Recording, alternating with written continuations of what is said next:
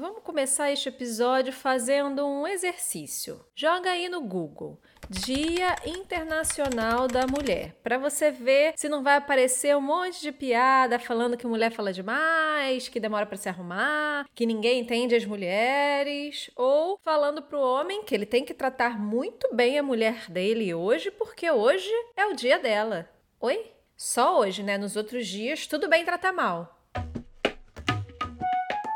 Eu achei também falando para um homem arrumar casa e lavar a louça nesse dia, dia da mulher, né? Porque no restante do ano a louça é autolimpante. E, e quando falam que por trás de um grande homem tem sempre uma grande mulher? Ai, gente, pelo amor da deusa. Tô aqui, ó, revirando meu olhinho. Pena que não dá pra ver. Mas já que a gente tá falando de Google, dá uma olhada aí no significado de mulher. Olha esse número 6 aqui, sentido figurado. Na tradição, como indivíduo e ou coletivamente, representação de um ser sensível, delicado, afetivo, intuitivo, fraco fisicamente, indefeso, o sexo frágil, é claro, idealmente belo, um belo sexo, devotado ao lar e à família, mulher do lar. Gente, nem sei o que dizer. E até o ano passado, em pleno 2020, no significado de mulher solteira, parecia prostituta, meretriz. Vocês acreditam, gente? Sério. Teve que vir Anitta e outras artistas fazer barulho para poder mudar isso. Ou então, são aquelas mensagens ressaltando a beleza, o instinto maternal, a doçura, a elegância. Ou então o fato das mulheres serem guerreiras, como se tivesse outra opção, né? Tudo isso naquele fundo rosa, brilhante, florido, lindo. Só que não. É, eu acho que as pessoas já estão ficando um pouquinho mais espertas e sabem que não é florzinha que a gente quer, nem promoção de produtos de beleza. Não, não que a gente não goste de uma flor e de promoção, não é isso. Mas se é para ser clichê, eu Leone, prefiro o clichê de que a gente prefere respeito e respeito o ano inteiro, ou que o lugar de mulher é onde ela quiser. Olha aí, mais um clichê que a gente gosta. Exatamente. Nesse podcast aqui, vocês sabem, a gente conversa com muita mulher incrível, sempre pensando em inspirar mais mulheres, né? E a maioria delas sempre cita outras mulheres, falam o quanto foi importante o exemplo de outras mulheres, o carinho, o cuidado, a educação de outras mulheres. Então, para começar o episódio de hoje, aquele abraço especial para todas as nossas entrevistadas até agora, para todas as nossas parceiras nesse podcast, nossas ouvintes que são tão fundamentais para gente, nossas amigas, nossas mães. Beijo, mãe. É muita mulher maravilhosa junto. E hoje não podia ser diferente, né? Neste episódio especial de Dia da Mulher, a gente aqui no Nasci Assim chamou uma mulherada incrível para falar o que elas gostariam de ganhar de verdade nesse Dia Internacional da Mulher e, como não podia deixar de ser, mulheres de várias áreas do esporte, da construção civil, da ciência, mulheres empreendedoras, das artes e por aí vai. Com vocês, elas. Gabriela Mendes é criadora da página Meninas na Ciência da UFRJ e falou sobre o que ela deseja para as mulheres na ciência. Porque já é difícil ser cientista no Brasil, né? Com tanta gente desacreditando a ciência, cortando investimento. Agora imagina ser cientista e mulher.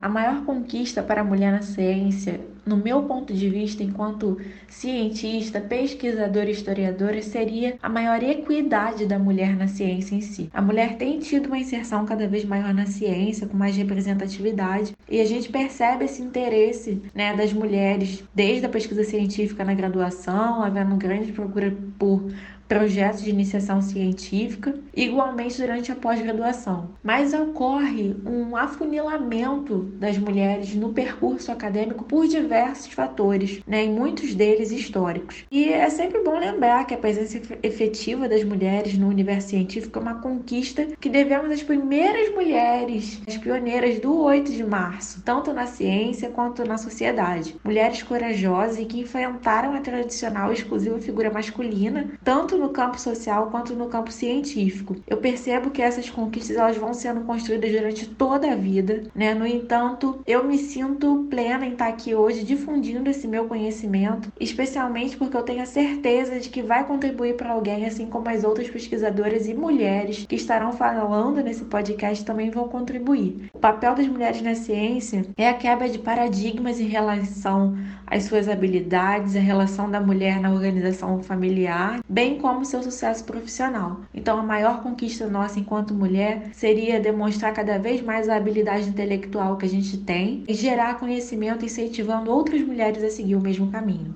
Maravilhosa colocação, Gabriela. É por isso que a gente está aqui, reunindo você e outras tantas mulheres para mostrar a força e o nosso poder de incentivar umas às outras. E quem também conversa com a gente sobre ciência é a pesquisadora Rafaela Falaschi. Ela é uma das idealizadoras e editoras do Mulheres na Ciência. Rafaela, para você, qual seria a maior conquista das mulheres na ciência? Bom, eu acredito que essa conquista ainda está por vir, né? A gente tem trabalhado há séculos por essa conquista que é a gente ter essa equidade, igualdade de direitos na ciência e na sociedade como um todo, né? A gente precisa não só falar sobre o assunto, que a gente tem falado bastante, tem muitas redes de mulheres crescendo, falando de ciência, o papel da mulher na ciência e a questão de estereótipos de gênero e todas as dificuldades que a gente enfrenta mesmo nesse espaço. Por muito tempo foi acreditado ser neutro, né? E a gente precisa passar e além das palavras e da conversa e partir para as ações. E essas ações precisam ser estruturais. A gente precisa mexer nas instituições, na sociedade, nas políticas públicas, para que de fato a gente não só prove que nós somos capazes de ser grandes cientistas, de fazer ciência, mas também que todas nós, todas as mulheres, mulheres brancas, negras, trans, portadoras de deficiência, ciência de todas as regiões do país e do mundo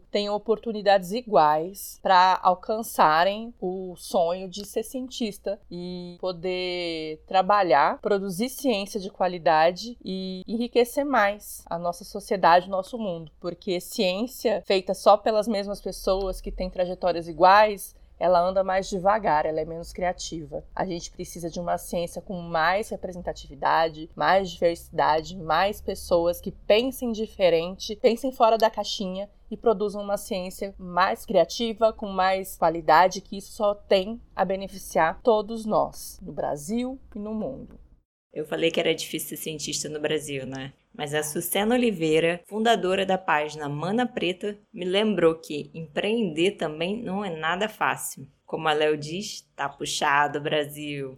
Uma das maiores conquistas para as mulheres empreendedoras nesse 8 de março seria o reconhecimento. O reconhecimento de que nós mulheres somos boas nos negócios e que dentro do empreendedorismo a gente consiga conquistar mais espaços de poder, de liderança e principalmente de liberdade. Que sejamos reconhecidas como uma das principais, se não a principal responsável pelo desenvolvimento da economia do país. Que sejamos reconhecidas como mulheres que além de cuidar da casa e dos filhos, também são responsáveis por gerar renda para muitas outras mulheres, que sejamos reconhecidas por sermos mulheres independentes. E a nossa maior conquista nesse 8 de março e também em outros dias seja a facilidade da abertura de portas no mercado, para que possamos mostrar porque somos mulheres empreendedoras e mulheres sagazes.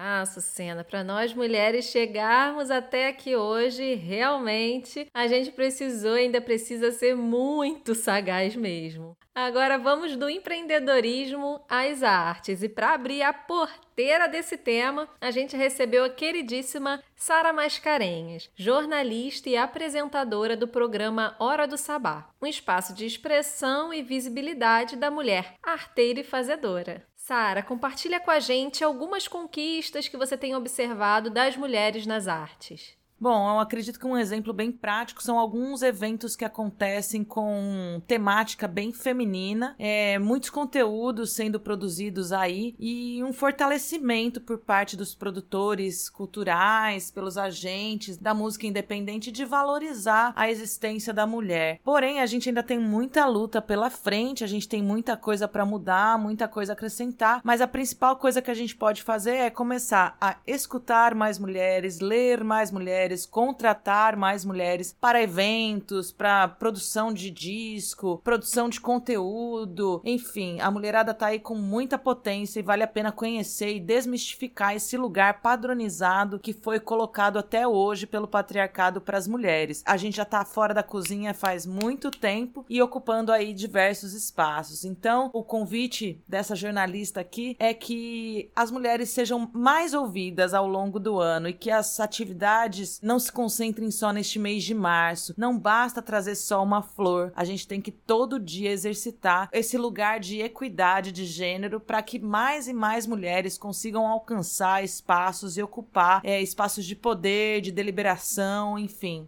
É isso aí, Sara. Você comentou sobre o cenário musical e muitas vezes a gente não percebe que também existem muitos, gente, mas muitos desafios para nós mulheres na música. A Letícia Tomás, fundadora do selo e produtora Power Records, traz um dado que realmente deixa a gente de queixo caído quando a gente fala de música. Um pouco antes do 8am, a UBC, a União Brasileira de Compositores, divulgou que 9% da sua, da sua arrecadação, que eles que arrecadam royalties e direitos autorais e conexos, foi para mulheres. Bom, isso é muito pouco.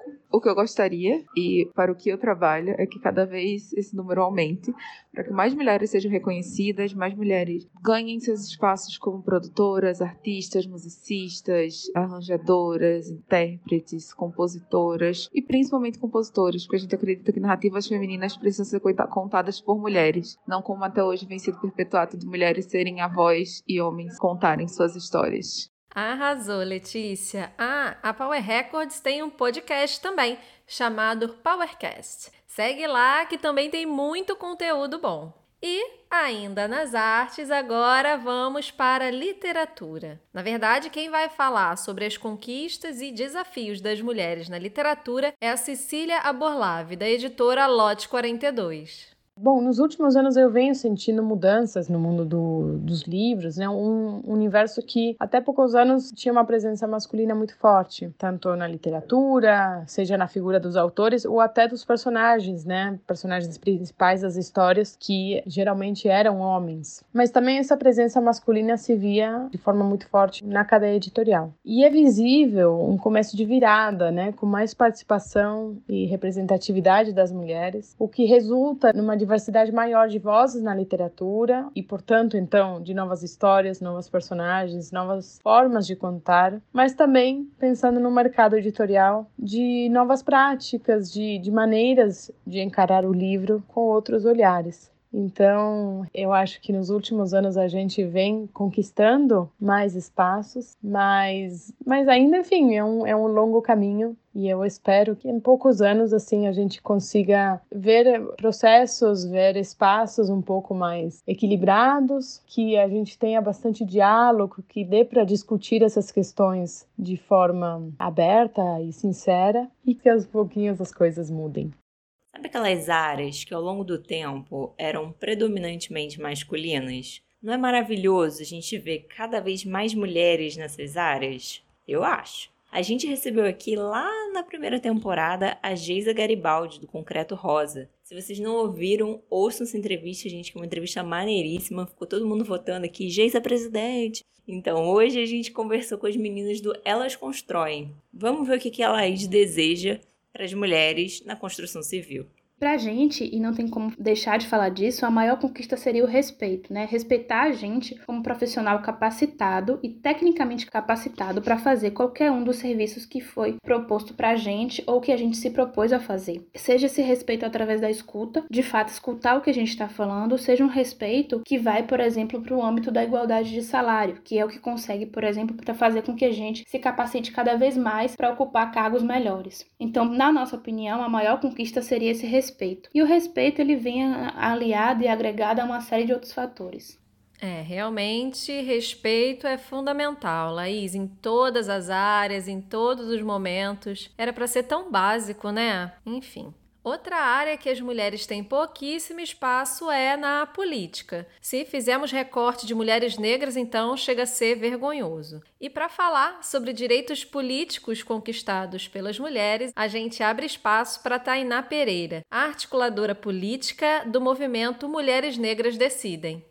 Eu diria que a maior conquista política das mulheres no cenário brasileiro foi o reconhecimento de que mulheres são cidadãs, tais como os homens. Isso só aconteceu de fato com a promulgação da Constituição Brasileira de 88, muito embora as mulheres já tivessem alguns direitos civis e políticos, como direito ao voto, desde algumas décadas antes. A questão é que esse reconhecimento, né, de que mulheres são cidadãs plenas e não cidadãs de segunda classe, é fundamental para o exercício da cidadania e para o exercício democrático, né? Porque a partir desse reconhecimento é que as várias lutas de mulheres vão se estabelecer e vão se consolidar com as mais variadas pautas, como a gente vê até os dias atuais. Sem esse precedente, nós estaríamos à mercê da publicação de instrumentos específicos, né, de concessão, de reconhecimento de direitos de mulheres, com instrumento específico para reconhecimento direito ao divórcio, um instrumento específico para o reconhecimento do direito ao voto e por aí vai. Com o reconhecimento de que mulheres são cidadãs, todos os direitos constitucionais previstos para todos os indivíduos no país